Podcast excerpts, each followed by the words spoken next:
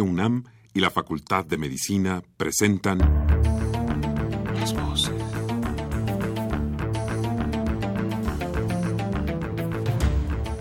Voces. Las voces. Las voces. Voces. Las voces de la salud. Reflexión y análisis de las ciencias médicas. Acompáñenos.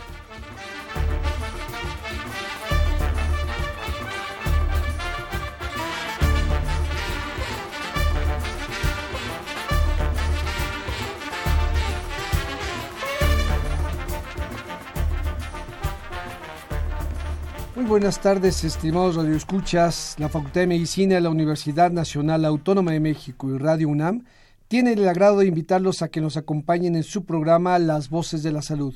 Soy el doctor Eduardo González Quintanilla y el día de hoy para hablar de lupus. Se encuentra con nosotros para ello el doctor Gabriel Medrano Ramírez. El doctor Gabriel, Gabriel Medrano Ramírez tiene la licenciatura eh, de médico en la Facultad de Medicina de la Universidad La Salle, la especialidad en medicina interna en el Centro Médico Nacional Siglo XXI, es reumatólogo en el Hospital General de México y tiene una maestría en ciencias médicas en la UNAM. Su cargo actual es médico adscrito al Hospital General de México y encargado de la clínica de lupus eritematoso sistémico, precisamente el Hospital General de México. Los teléfonos de su consultorio se los doy de una vez, es el 55 33 34 180 y 5207 97 61. Se lo repito, 55 33 34 180 y 52 07 97 61. Como siempre, los queremos invitar a que se comuniquen con nosotros a través de los siguientes teléfonos 55 36 89 89 con dos líneas o al 01 800 505 26 88 Lada sin costo. Vamos a un corte, pero también vamos a escuchar algunas cápsulas referentes al tema del día de hoy.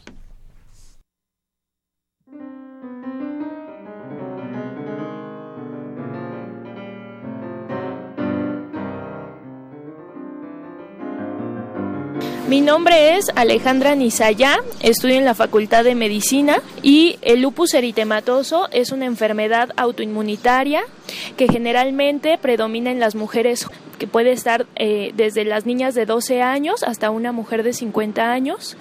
Va a ser una enfermedad en la que va a presentar dolor en las articulaciones, generalmente por las mañanas, mayor a una hora, y va a poder presentarse con otros síntomas como el cansancio, eh, la dificultad para comenzar las actividades mm, y fiebre sin ninguna otra causa. Hola, yo soy Alfonso López Hernández, estudio en la Facultad de Medicina de la UNAM. El lupus eritematoso es una enfermedad autoinmune, la cual está causada por una irregularidad en el sistema autoinmune. Los síntomas que pueden llegar a causar es, va desde dolor torácico, fatiga, fiebre, malestar general, pérdida de cabello, úlceras bucales, sensibilidad a la luz. En sí puede llegar a causar síntomas en todo el sistema, puesto que afecta todo el sistema inmune. Me llamo Alejandro Bautista Pérez Gavilán. Estudio en la Facultad de Medicina de la UNAM. Y el lupus eritematoso sistémico es una enfermedad autoinmune. Esto quiere decir que nuestro sistema inmune, es decir, nuestros glóbulos blancos, digámoslo así, ataca a nuestros tejidos sanos. Esto pues puede provocar algunas cosas como inflamación y dolor en las articulaciones. Soy Francisco Vadillo, estudio en la Facultad de Medicina de la UNAM y voy a hablar del lupus. El lupus es una enfermedad autoinmune. Esto quiere decir que las células encargadas de defendernos confunden nuestro organismo y lo atacan. Especialmente se concentran en el tejido conjuntivo y a pesar de que tiene diferente etiología, o sea, síntomas, el lupus se caracteriza principalmente por lesiones cutáneas. Hola, muy buenos días. Mi nombre es Krishna. Soy de la Facultad de Medicina y voy a, el día de hoy vamos a hablar del lupus. El lupus es una enfermedad autoinmunitaria y en sí lo que hace esta enfermedad es que el sistema inmunitario ataca tu cuerpo en los tejidos sanos.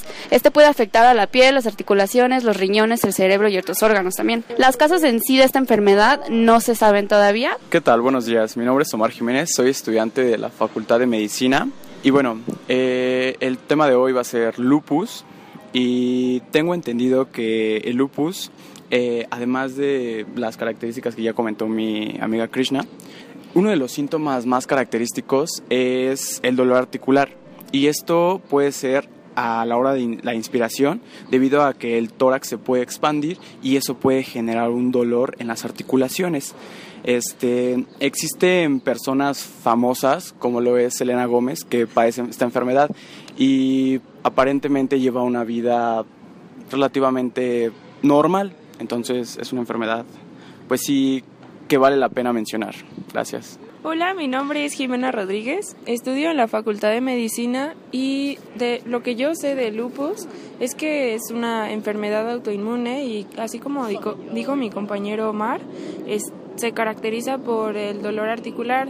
Eh, normalmente es en manos, dedos de las manos, eh, codos y rodillas, así como malestar general y sensibilidad a la luz solar. Eh, hay varios tipos de erupción cutánea, según yo, y eh, bueno, esto empeora con la luz solar. Y pues eso es todo.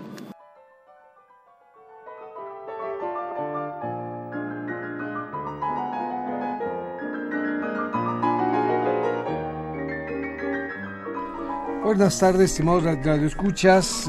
Como ustedes escucharon en las cápsulas, el tema de hoy es el lupus. Para ello está con nosotros el doctor Gabriel Medrano Ramírez, que es reumatólogo y especialista precisamente en este tema. Doctor, pues para entrar ah, de plano al, al tema que nos ocupa el día de hoy, ¿qué es el lupus? ¿Qué debemos entender por lupus? Ok, el lupus eritematoso sistémico es la enfermedad autoinmune por excelencia. De todo el grupo de enfermedades autoinmunes que existen, esta es la enfermedad en la cual el cuerpo puede reconocer prácticamente como extraña a cualquier parte del cuerpo. Es así entonces que dependiendo de la zona donde se reconozca como extraña, dará el tipo de manifestaciones particulares. Esta es una enfermedad en la cual pues no se sabe cuál es el origen. De hecho, existen varias teorías. Sin embargo, habitualmente hay una triada para, para explicarlo mejor en la cual los componentes genéticos, hormonales y potencialmente infecciosos son los factores que potencialmente desencadenarán la enfermedad. ¿Deben de darse juntos? O sea, esto es, los factores genéticos, hormonales e infecciosos deben de coincidir para que pueda ocurrir el lupus o son cada uno puede generarlo? De manera general se estima que sí. De hecho, existen personas que pudiesen tener una carga genética, pero no existen los factores ambientales que en conjunto con los genes desencadenan la enfermedad. Entonces, potencialmente los genes que nosotros tuviésemos como factores de riesgo para una enfermedad podrían pasar o estar dormidos si no se tiene un estímulo adicional para desencadenar, para desencadenar la enfermedad y viceversa. Como es una enfermedad que es más frecuente en el género femenino, no significa entonces que todas las mujeres lo desarrollen. Para eso necesitan las otras bases, en este caso los genes. O la infección. O las infecciones. entonces, cuando decimos hormonal, ¿esto es lo que determina que sea más frecuente en mujeres? Sí, de hecho, eh, hoy en día se sabe que de estas enfermedades autoinmunes, el lupus tiene una mayor predisposición para presentarse en el género femenino, más que en los hombres. Se estima que de 10 pacientes, 9 son mujeres y uno es hombre. A partir de aquí entonces se han hecho estudios para tratar de determinar si existe alguna implicación en las hormonas sexuales femeninas o masculinas, sobre todo para tratar de definir si esto está directamente relacionado con la mayor predisposición para la enfermedad.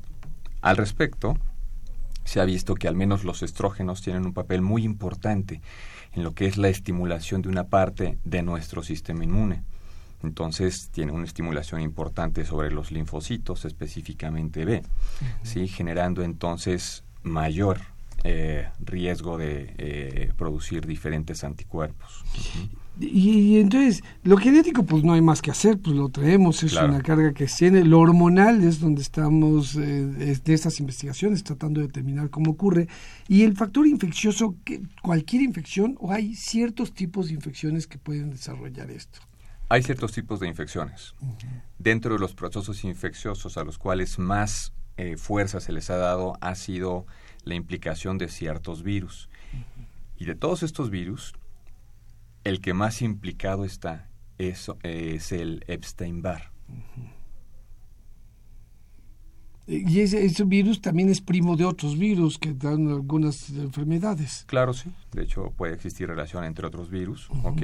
Pero el que más frecuentemente está implicado en el desarrollo de esta enfermedad es este. Y esto, déjeme regresar un poco. Entonces, cuando la gente tiene las, las, mujeres con mayor frecuencia por este factor hormonal tienen además el factor genético y una infección por un virus de Epstein-Barr, es donde puede dar esta enfermedad. Pero esta enfermedad nos decía usted es autoinmuno y lo que explicaba es que el cuerpo reconoce como extraño cualquier parte del cuerpo, cualquier célula del cuerpo. Y cuando lo reconoce como extraño, ¿qué es lo que pasa? ¿A qué entendemos por autoinmune y, y qué ocurre cuando eso pasa? Claro.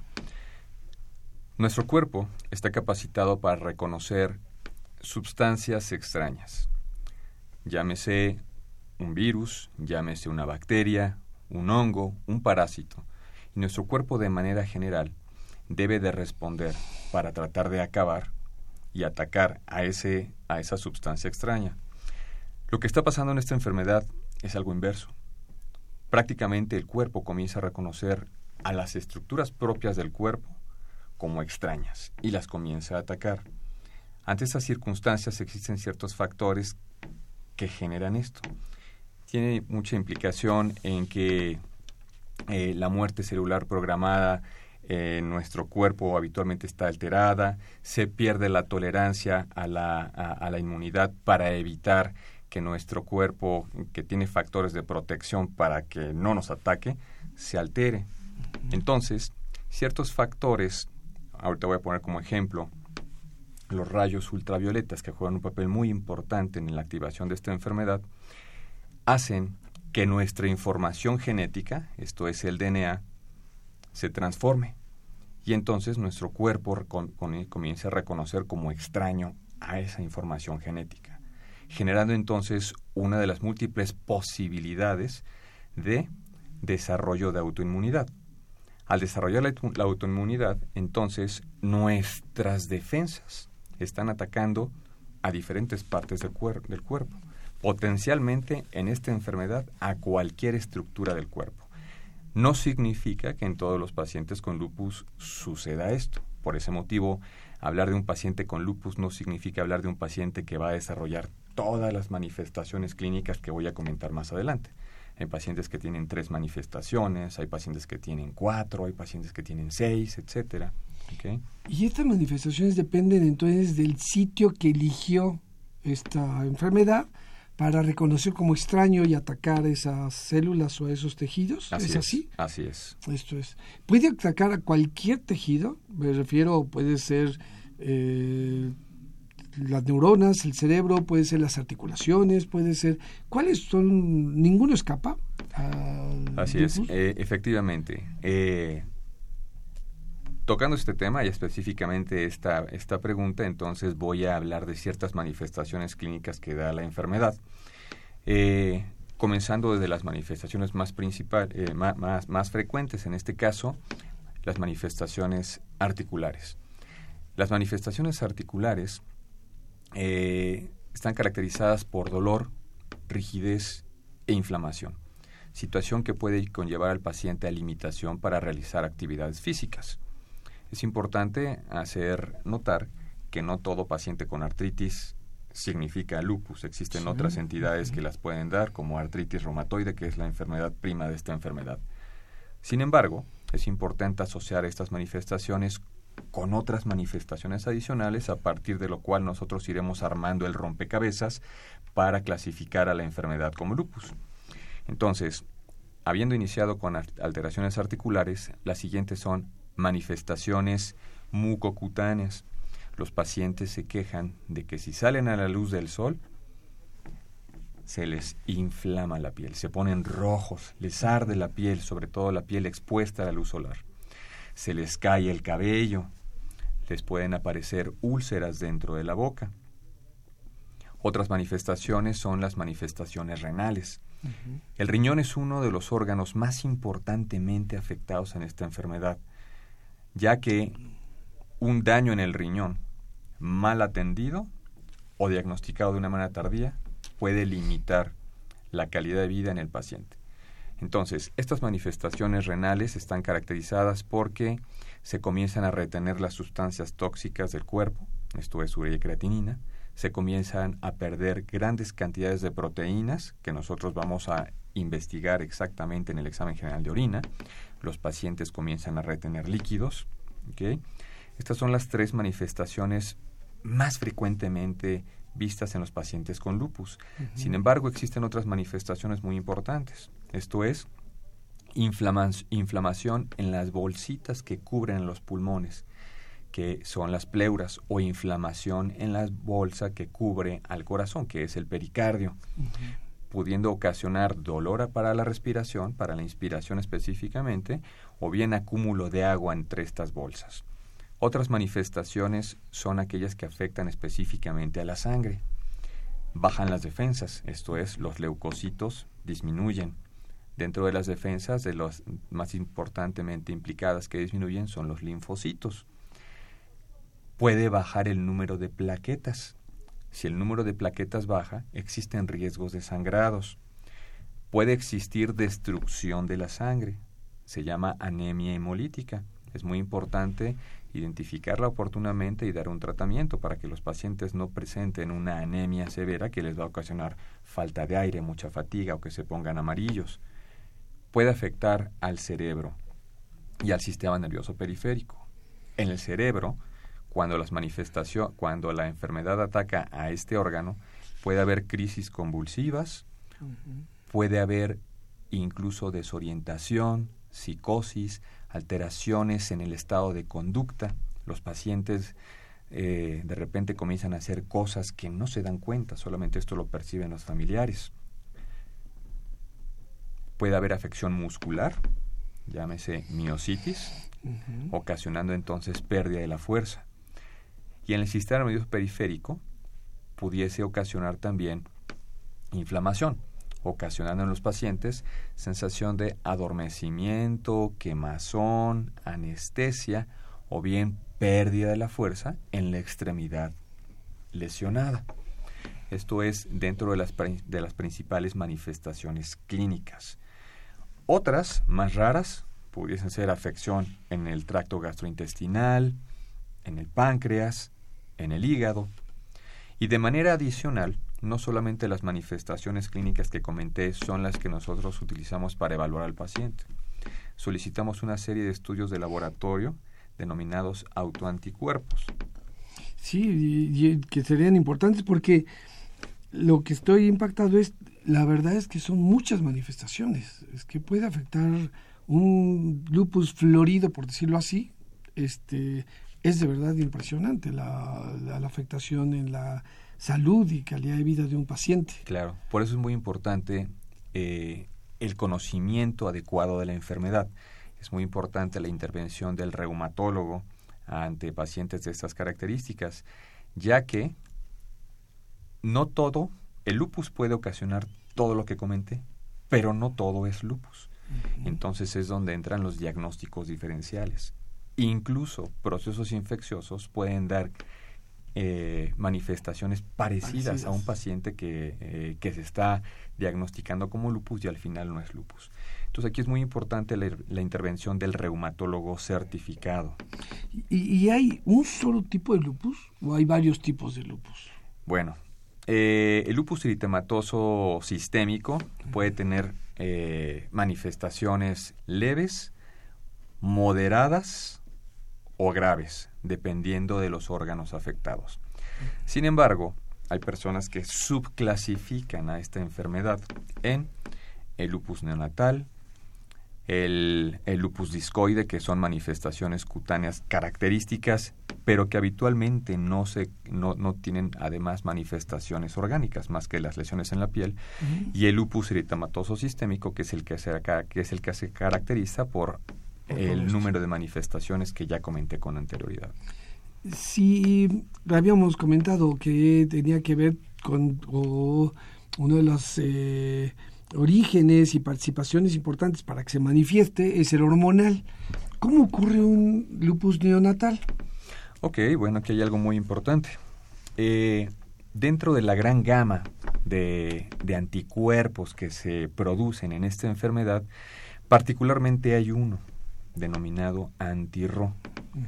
El antirro tiene varias implicaciones en diferentes enfermedades como síndrome de Sjögren o algunas manifestaciones particulares en lupus como lupus cutáneo subagudo. Pero en las mujeres eh, que están embarazadas con lupus es muy importante determinar este anticuerpo.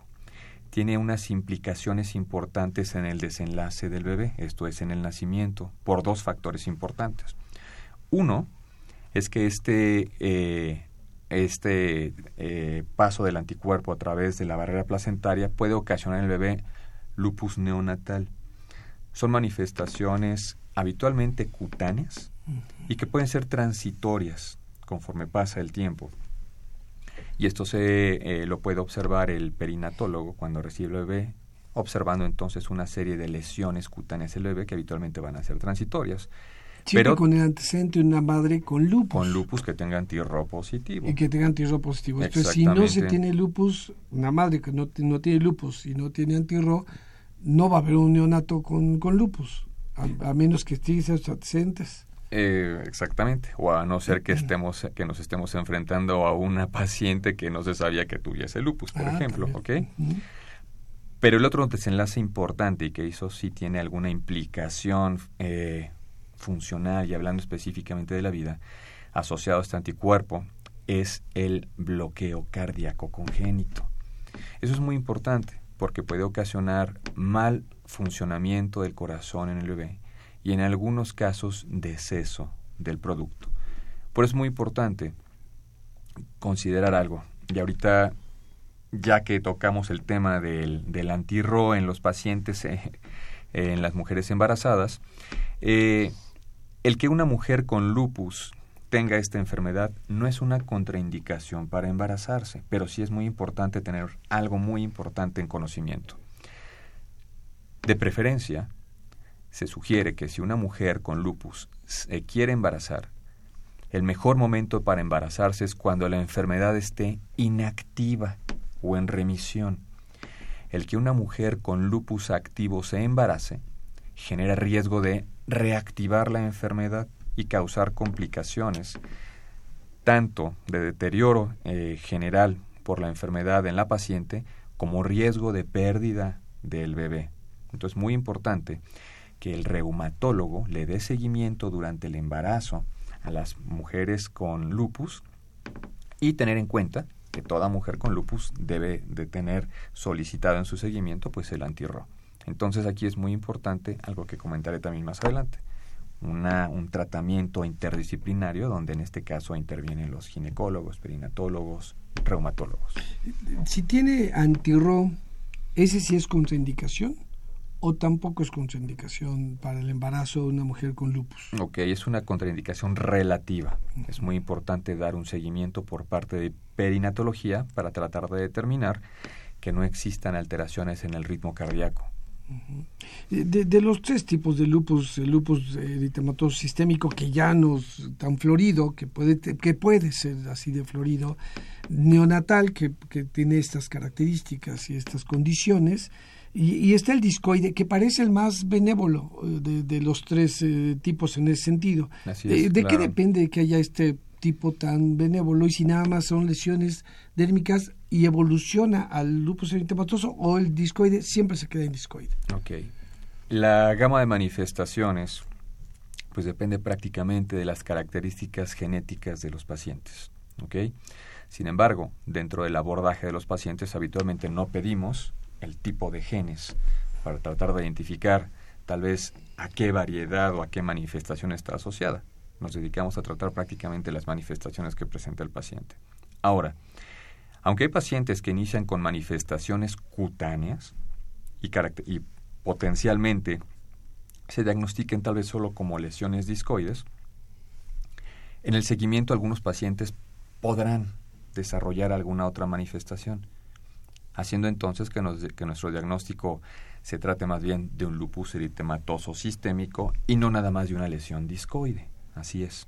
¿Qué porcentaje de los discoides desarrollan lupus, eh, si ese fue el primer diagnóstico? Mm, No hay una estadística clara al respecto, ¿sí? Sin embargo, el, eh, e, es bajo, es bajo el porcentaje. Muy bien.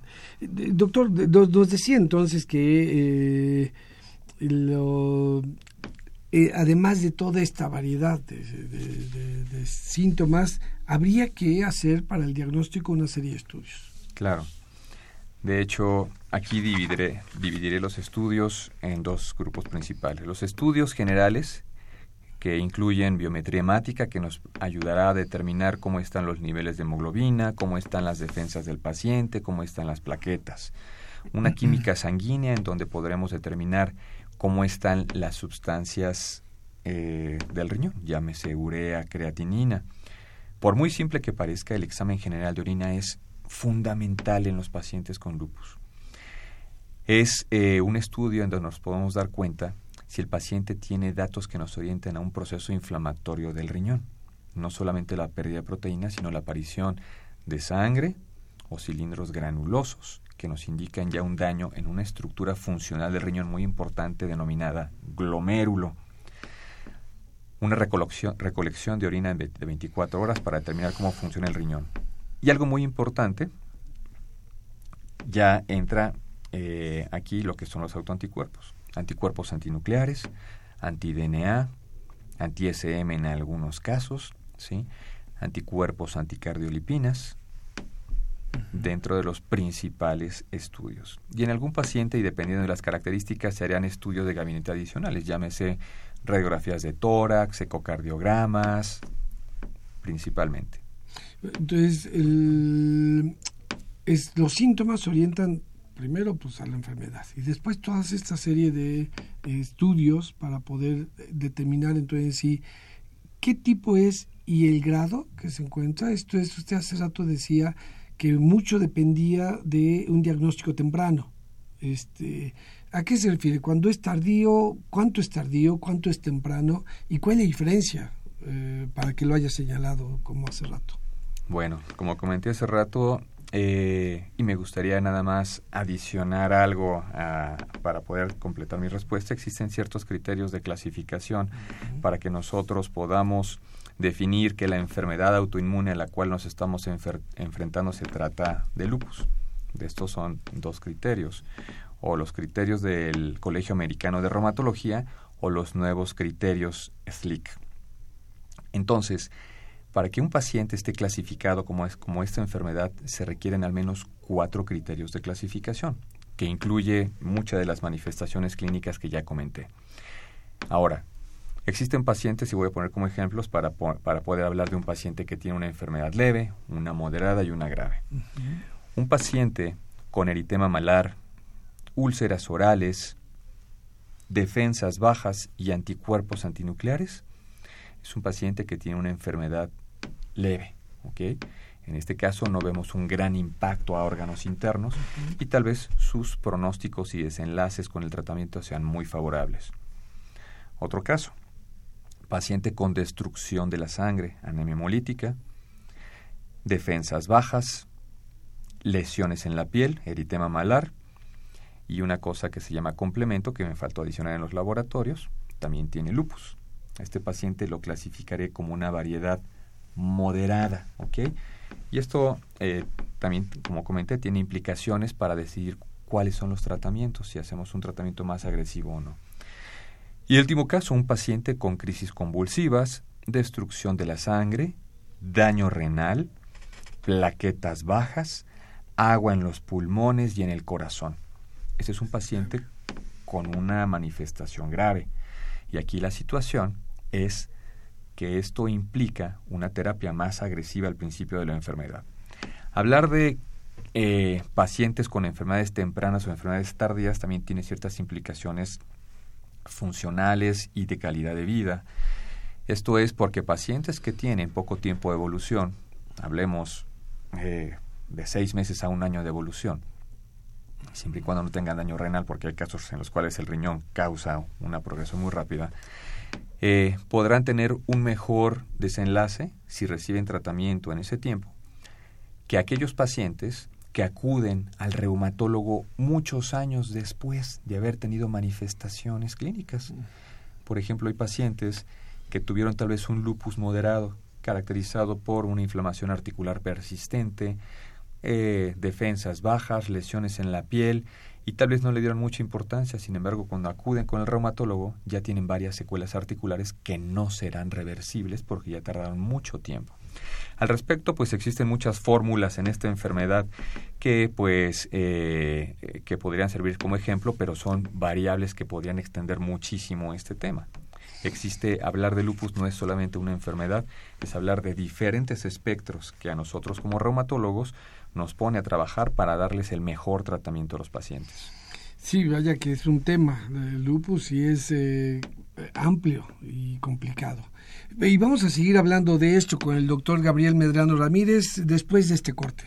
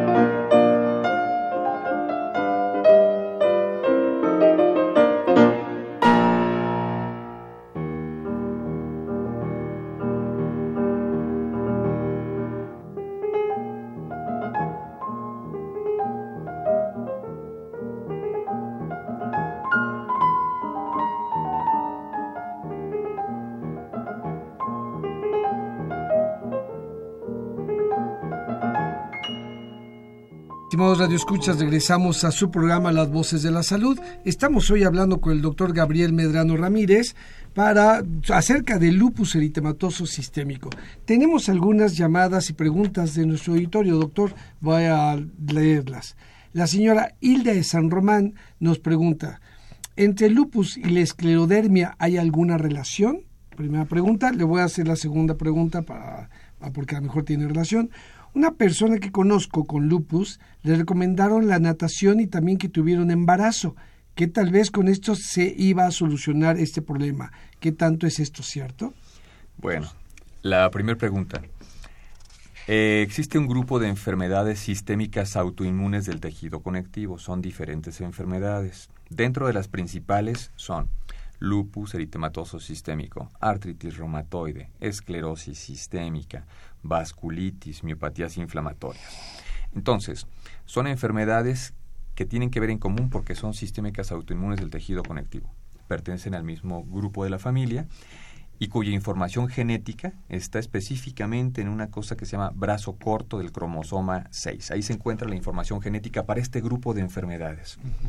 Ahora, existen pacientes que aunque sean clasificados como una entidad, reiterando, lupus eritematoso sistémico, pueden tener componentes adicionales de otra enfermedad sistémica autoinmune.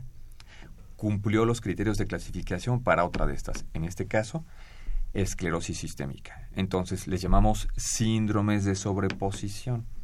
Entonces, existen pacientes que tienen lupus eritematoso sistémico más esclerosis sistémica, lupus eritematoso sistémico más artritis reumatoide, lupus eritematoso sistémico eh, más eh, eh, una miopatía inflamatoria idiopática como polimiositis o dermatomiositis. Entonces se llaman síndromes de sobreposición. Y eso es muy importante que, el médico que lo esté tratando los aprenda a identificar para clasificar al paciente. También resulta relevante porque a veces esto causa confusión en los pacientes. Bueno, ¿tengo una o tengo la otra? No, pues más bien pueden coexistir ambas. Sí, la, comorbilidad, es casi más, es frecuente en la medicina y en estos casos es todavía más frecuente. Así es. Eh, y, cuando esto ocurre, ¿eso determina también la, la gravedad o el pronóstico? en algunos pacientes sí. Cuando hay síndromes de sobreposición a pesar de que se cumplen criterios tanto para una enfermedad como para otra enfermedad, casi siempre termina predominando más una enfermedad en manifestaciones clínicas. En este caso, el ejemplo de esclerosis sistémica más lupus eritematoso sistémico, en este caso casi siempre predomina más el lupus. ¿ok? Y el tipo de tratamiento es específicamente para la manifestación clínica que está desarrollando el paciente. Y sobre esta pregunta que nos hacía la señora Hilda de San Román sobre la recomendación de natación y embarazarse para que ella pudiera eh, solucionar el problema del lupus, este, nos pregunta si esto es cierto. Ok, bueno, voy a separarlo de la natación de lo del embarazo. La natación eh, es una de las actividades físicas que pudiera estar indicada en muchos pacientes con enfermedades en donde las articulaciones se han afectado, ya que esto les puede ayudar a mejorar la capacidad para moverse, mejorar sus arcos de movimiento, etcétera. No en sí específicamente para minimizar la actividad de la enfermedad. Dos, el embarazo. Eh, creo que el concepto que eh, de la pregunta, eh, cómo se hizo, pues es, erróneo. El embarazo no va, no va a inactivar la enfermedad, no va a hacer que el paciente entre en remisión. Paradójicamente a otra enfermedad que es artritis reumatoide, en donde más del 70% de las mujeres con embarazo llegan a remisión, esto es apagarse de la enfermedad, en el lupus sucede lo contrario. En el lupus se puede reactivar la enfermedad, algo que comenté al principio más aún si la, si la paciente con lupus eh, se embarazó estando activa la enfermedad. Esto complica más la situación. Entonces, la respuesta es no. No. ¿Okay? También la señora Hilde San Román nos pregunta qué estudio hay sobre partículas en suspensión en el medio ambiente. Nos comenta, conozco dos personas que servían cerca de una fábrica de morteros y cementos y las dos padecían una lupus y la otra esclerodermia. ¿Esto tiene relación o hay influencia? Bueno, eh, existen eh, muchos estudios para determinar los factores ambientales que tienen, que sirven como un factor adicional para el desarrollo de la enfermedad. Como comenté al principio, hablando de la triada de los factores genéticos, hormonales y ambientales, me enfoqué específicamente a hablar tal vez del más fuerte, que son los factores infecciosos, específicamente de tipo viral. Sin embargo, existen otros factores ambientales a los cuales se les han implicado algunas particularidades tal vez en el desarrollo de diversas enfermedades. Específicamente con la pregunta que hizo la, la, paciente de, los, de lo que es eh, asbestos, esto se ha implicado más específicamente para una enfermedad que es esclerosis sistémica. Así es. Y otros factores ambientales, como ya comenté, sí lo que son los rayos solares, específicamente la luz ultravioleta de tipo B. Que ahorita regresamos a ese punto ah, que me parece muy importante. Eh, otra pregunta de, otro, de nuestros radioescuchas, el señor Víctor Manuel Serrano, nos dice, en el lupus eritematoso sistémico, además de los anticuerpos anti-DNA nucleares, ¿también se producen anticuerpos anti-DNA mitocondriales? Ok, Podría, sí puede, sí. Sin embargo, los que están más implicados son los de doble cadena, el anti-DNA DS, dentro de la patogenia de esta enfermedad. Muy bien. Así es. Otra pregunta del mismo señor eh, Víctor Manuel Serrano. La topografía de las lesiones cutáneas en la cara en el lupus discoide, ¿a qué se debe que se circunscriben a tomar las alas de mariposa? Bueno, la, eh, porque son, eh, de hecho, no solamente la situación del eritema malar, que es el, el, el icono de esta enfermedad, eh, por lo cual este, se habla de las famosas alas de mariposa. De hecho, las lesiones cutáneas tienen mayor riesgo de presentación en las zonas fotoexpuestas, esto es, en las zonas expuestas a la luz solar. La cara es una de las zonas que más frecuentemente está expuesta a lo que es la radiación. Eh, en las mujeres que utilizan eh, blusas escotadas o sin mangas se darán cuenta que potencialmente podrán desarrollar también lesiones cutáneas en la B del escote, en la espalda, en los brazos.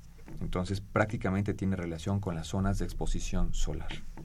Sí, por eso la cara finalmente es una de las posiciones y sobre todo la parte de la nariz y la zona malar. La señora Lidia Elias, Elías nos dice, ¿Puede explicar cómo son las lesiones discoides? Un poco lo que estaba... Ok, bueno. Existe una gran clasificación, bueno, una clasificación de, lesiones cutáneas donde se clasifican a las manifestaciones dentro de manifestaciones agudas o crónicas.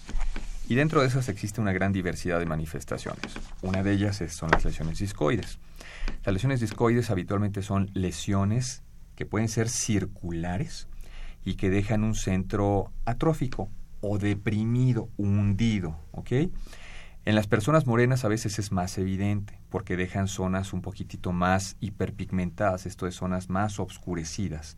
En las personas blancas a veces no se percibe muy bien esto, pero la característica son lesiones circulares que tienen un centro atrófico o deprimido, ¿ok? Y se pueden localizar frecuentemente en lo que son las orejas, en la nariz, en la región ciliar, que es cercana a lo que son las cejas, ¿sí? Eh, y rara vez se pueden salir de esa localización que es en cara, pudiesen existir en otras partes del cuerpo, como tórax, brazos, aunque es menos frecuente esa localización.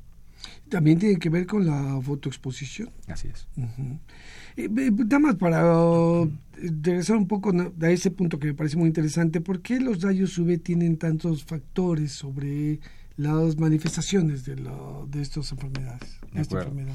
Bueno, existen eh, Existe, como todos sabemos, una radiación de diferentes intensidades ocasionadas eh, pues por el Sol.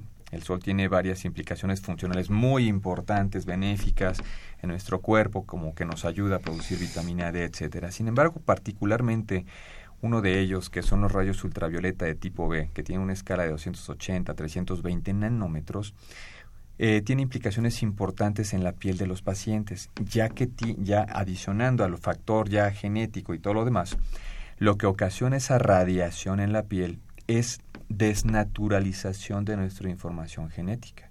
Desnaturaliza el anti-DNA y lo vuelve antigénico. Eso es, significa que hace que ese DNA, esa información genética que nuestro cuerpo reconocía como normal, al desnaturalizarla la vuelve extraña y entonces eso comienza a generar una la respuesta, eh, la respuesta inmune. Una simple reactivación cutánea pudiese ocasionar o ser la, la, pieza de dominó que comienza a tirar el resto de las piezas, comienza a desencadenar manifestaciones inflamatorias en nuestro cuerpo. Por ese motivo, uno de los cuidados generales que indicamos a los pacientes es cuidarse del sol con protectores solares o pantallas solares.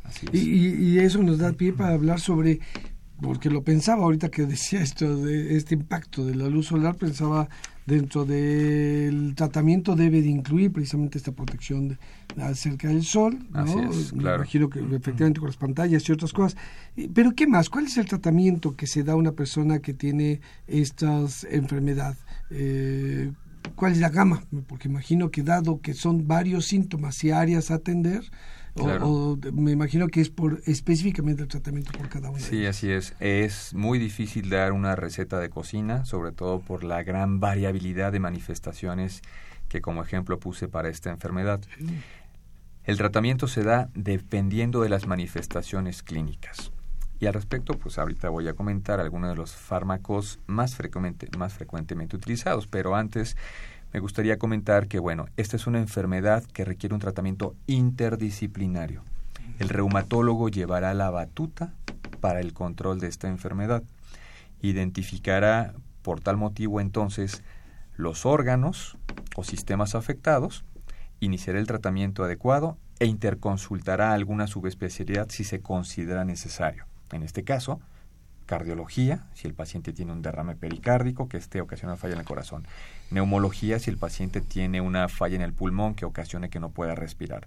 Nefrología, si el paciente requiere diálisis. Hematología, en algún caso importante de que no se produzca este sangre dentro de la médula ósea. Entonces, esto es de manera general a las especialidades en las cuales nosotros interconsultamos y un punto muy importante, rehabilitación y psiquiatría también, porque esta entidad en algunos pacientes puede causar un impacto psicológico importante, esto es depresión, ansiedad, estrés, angustia. ¿Por padecer la enfermedad o como un efecto o un síntoma de la enfermedad per se? Ok, puede ser por ambas. La mayor parte de los pacientes es por padecer la enfermedad. tengo esta enfermedad con varias manifestaciones, ¿qué me va a pasar? Genera angustia, genera depresión. En aquellos pacientes que perdieron sus trabajos o su vida biopsicosocial, llámese pareja, separación de hijos, por el impacto importante funcional de la enfermedad, pues genera depresión. Sin embargo, desde el punto de vista de actividad de la enfermedad, pueden existir cambios psiquiátricos ocasionados por afección al cerebro. En ese caso, dar un tratamiento antiinflamatorio puede ayudar a disminuir esto. Ahora, el tratamiento de manera general lo podemos eh, dividir en dos. Eh, terapia farmacológica y terapia no farmacológica. La terapia farmacológica eh, implica dar medicamentos antiinflamatorios comunes, dependiendo de las manifestaciones, llámese inflamación articular, etcétera, o bien antiinflamatorios de tipo esteroideo, la famosa cortisona. Y al respecto haré un paréntesis. La cortisona bien dada es buena en los casos en quienes se determina eh, eh, la indicación precisa, pero es mala cuando se da en tiempos no determinados, ¿sí? y en dosis desconocidas. Esto lo pongo como ejemplo porque hay pacientes que al sentirse muy bien con la cortisona se la automedican y ya no van al médico, adicionando entonces complicaciones adicionales a la enfermedad. Diabetes, hipertensión, fracturas, atrofia de piel, osteoporosis, pancreatitis, etc. Y de manera adicional, inmunosupresores azatioprina, ciclofosfamida, mofetilmicofenolato, que son de los principales fármacos que utilizamos para controlar esta enfermedad, o bien metotrexate para el control de manifestaciones articulares. Esto es importante tampoco automedicarlo. Nosotros como reumatólogos identificaremos cuál es el fármaco más apropiado para el tipo de manifestación clínica que tiene. Y existen casos que requieren las nuevas terapias que se llaman terapias biológicas, que bloquean específicamente la función de los linfocitos B. Se llaman moléculas anti-CD20, pero eso es específicamente en un grupo especial de pacientes. Y el tratamiento no farmacológico incluye lo que es la dieta. Eh, se les indica comer muchas cosas que tienen ácidos omega 3, omega 6, que son antioxidantes. Eh, no consumir alfalfa, ¿Por qué? La alfalfa tiene una sustancia que se llama L-canabalina, que tiene un papel importante también en desencadenar también la enfermedad. ¿Ok? Entonces, por eso, no la alfalfa. Eh, no hay una implicación real en, la, en, el consumir carnes para el desarrollo de esta enfermedad. Muchos pacientes dicen, bueno, dejé de comer carne porque se me inflamaron las articulaciones. Bueno, para esta no es así salvo que se tenga una elevación importante de las sustancias tóxicas del riñón, en donde sí se disminuirán lo que son carnes y otras sustancias que incrementen el riesgo de, subir más estas sustancias. Eh, la terapia física es muy importante. ¿sí? En este caso, eh, valdría la pena adicionar al grupo interdisciplinario a los médicos rehabilitadores, en aquellos pacientes que tengan alteraciones musculares o articulares. Y la educación al paciente, sumamente importante. Un paciente explicado que comprende su enfermedad es, es más fácil que la asimile y aprende a vivir con la enfermedad y no sufriendo con la enfermedad. Esto ayuda también para identificar muy bien. No debo suspender el tratamiento. Y al respecto, bueno, me faltó adicionar otro fármaco importante también, regresando a la farmacológica, que es la hidroxicloroquina, que tiene un papel muy importante en disminuir eh, la actividad mediante varios mecanismos de acción. Y, esta información me parece fundamental. Dentro de esta información que deben de tener los pacientes, eh, ¿cuál es el pronóstico para ellos en esta enfermedad? Bueno. Me imagino que depende de lo leve, moderado, grave, del momento en que se empieza a atender, pero ¿cuál sería en términos generales? Decía uno de nuestros cápsulas, ¿no? Uno de nuestros estudiantes, Selena Gómez tiene, ah, este, lupus, y tiene una vida normal. Para los que no lo sepan, en nuestros escuchas, Selena Gómez es una de las cantantes juveniles del momento. Y este y bueno, sí, efectivamente parece tener una vida absolutamente saludable. ¿Cuál es el pronóstico entonces de, de estos pacientes? Hoy en día, más del 80% a 10 años tienen una supervivencia adecuada. O sea, es un porcentaje alto. ¿Ok?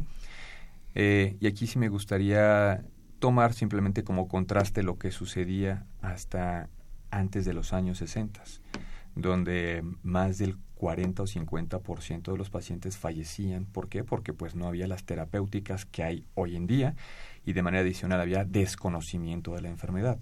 Hoy en día eh, el entrenamiento que tenemos en México es bastante adecuado para poder identificar a pacientes con esta enfermedad, aunque en algunos casos sí llega a ser un reto, por la situación que comenté hace rato de que en algunos casos algunos procesos infecciosos podrían parecer la enfermedad y a final de cuentas no es la enfermedad. Entonces la curiosidad y la experiencia es muy importante aquí.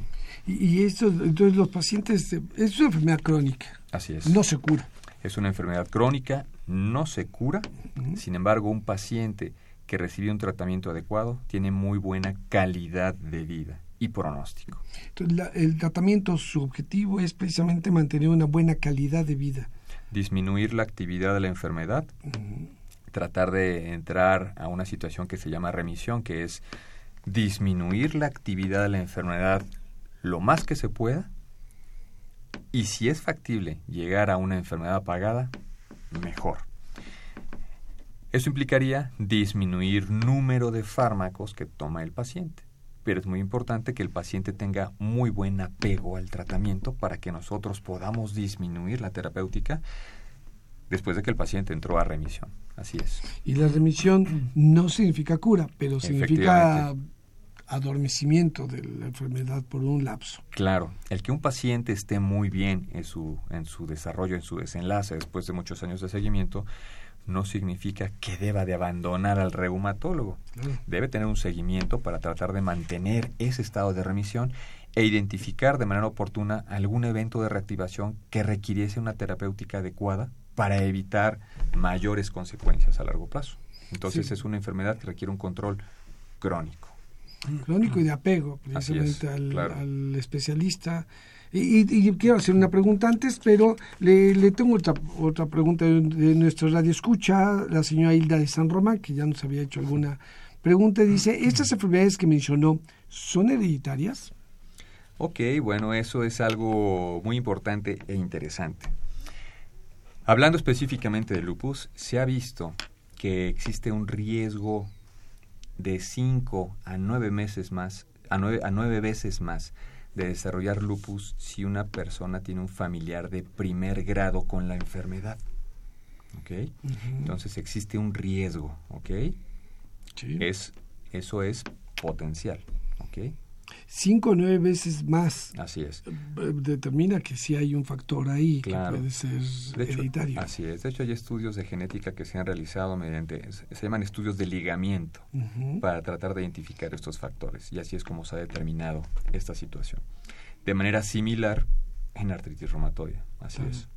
Yo otra, decía ahorita esto de el el apego, el seguimiento del reumatólogo. ¿El reumatólogo es el que debe de o hay otro especialista que puede tener este seguimiento de esta enfermedad? Bueno, ok. De preferencia el reumatólogo certificado es quien debe llevar el control para esta enfermedad. Nosotros definiremos si nuestro paciente requiere la interconsulta con alguna de las subespecialidades.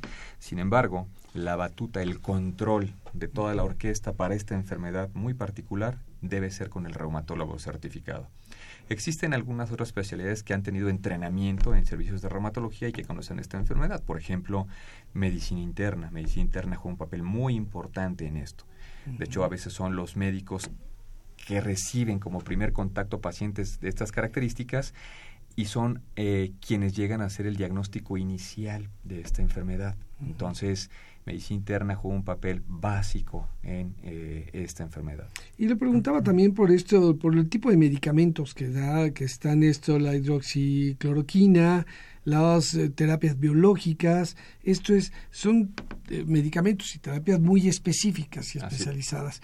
Se empieza con este es un tratamiento que inicia agresivo o es un tratamiento que inicia con este antiinflamatorios, por ejemplo, comunes y va avanzando hasta eh, esteroideos y después estas enfermedades o se empieza al revés, se empieza con las terapias más eh, agresivas y, para terminar con los eh, tratamientos normales. Bueno, eh, igual es muy difícil dar esa respuesta y aquí para tratar de responderla será clasificar al paciente como una enfermedad leve, moderada o grave.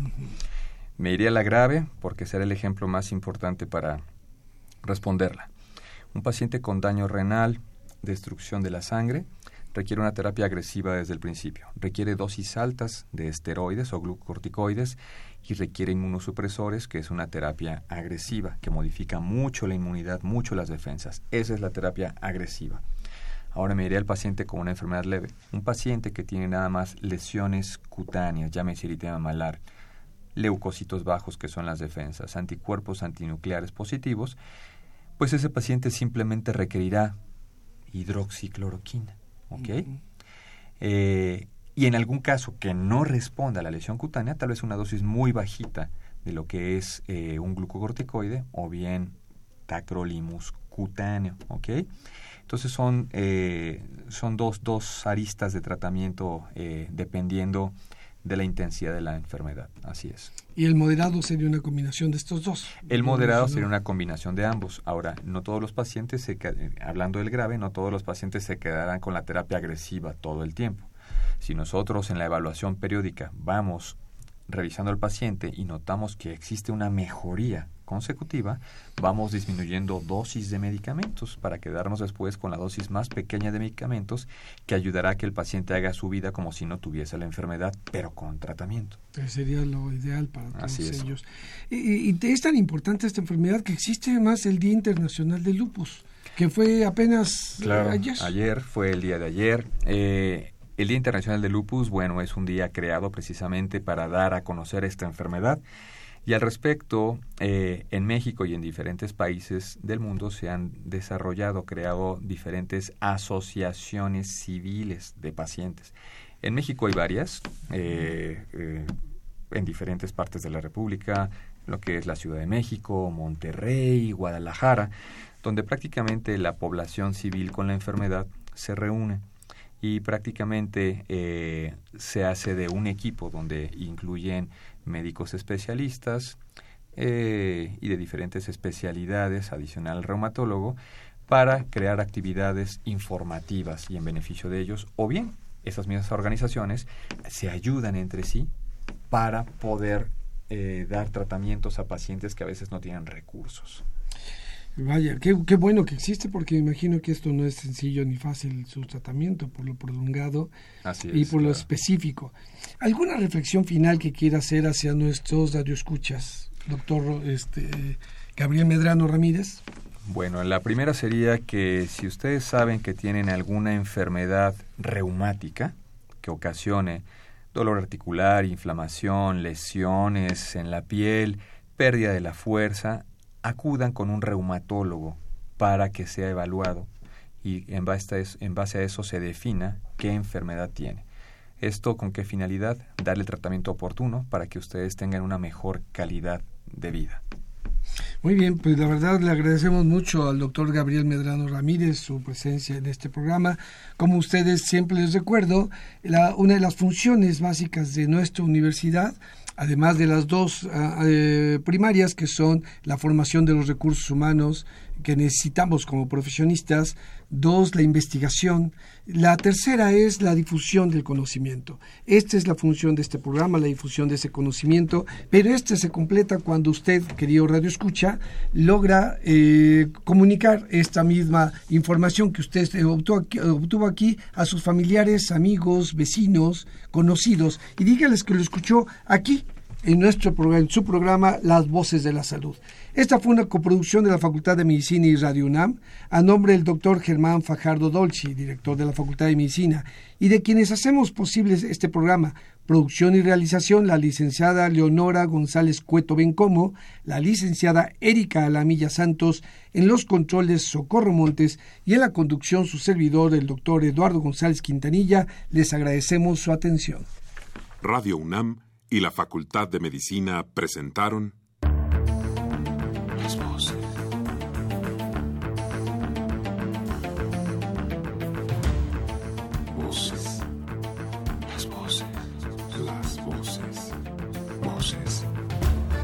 Las voces de la salud. Reflexión y análisis de las ciencias médicas.